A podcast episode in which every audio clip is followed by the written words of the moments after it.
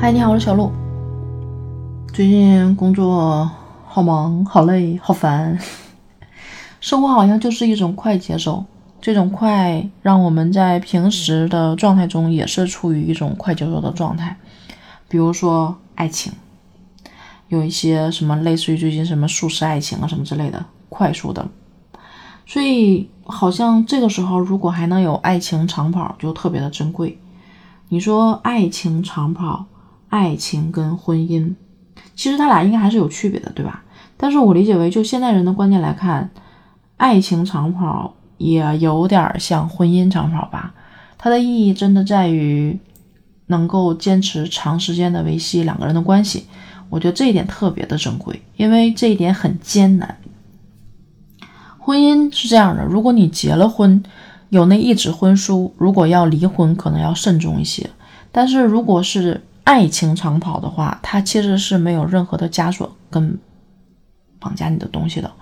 所以这个时候，如果能够坚持两个人一起去拼搏，一起去努力，我觉得这点真的特别特别的难得。嗯，确实会有一些弊端，很多人跑着跑着就散了。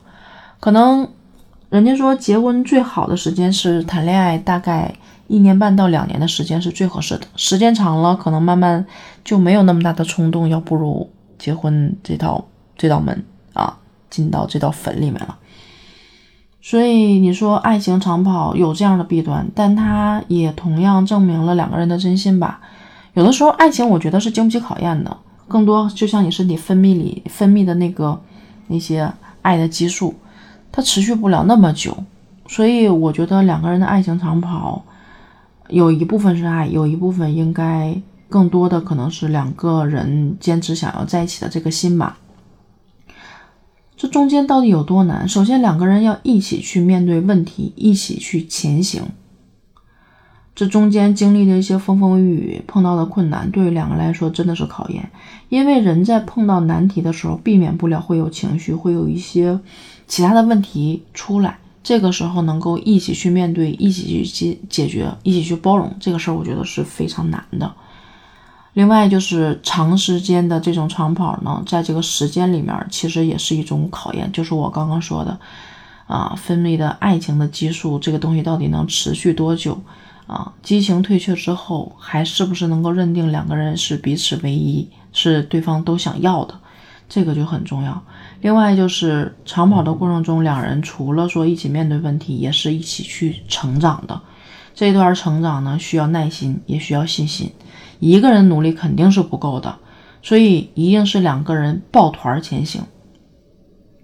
再一个就是两个人需要沟通，好的沟通方式能够持续两让两个人走到更长远。另外最重要一点就是寻找共同点，你们的共同点可能是你们一能一直走下去，一直走到最后的一个很重要的因素。嗯，另外就是我觉得爱情长跑能够维持长久，这中间还要有一样东西是空间，因为我觉得每个人都需要有一些空间让自己去放松、去反省、去恢复、去重新启程，这样也利于两个人的关系好的发展。所以我觉得爱情长跑这件事儿真的很珍贵，也很难得，尤其在当今的社会中。嗯，我对这种爱情长跑其实是觉得难能可贵，可遇不可求。好了，小鹿就说到这儿吧，给我留个言，点个赞再走好吗？拜拜。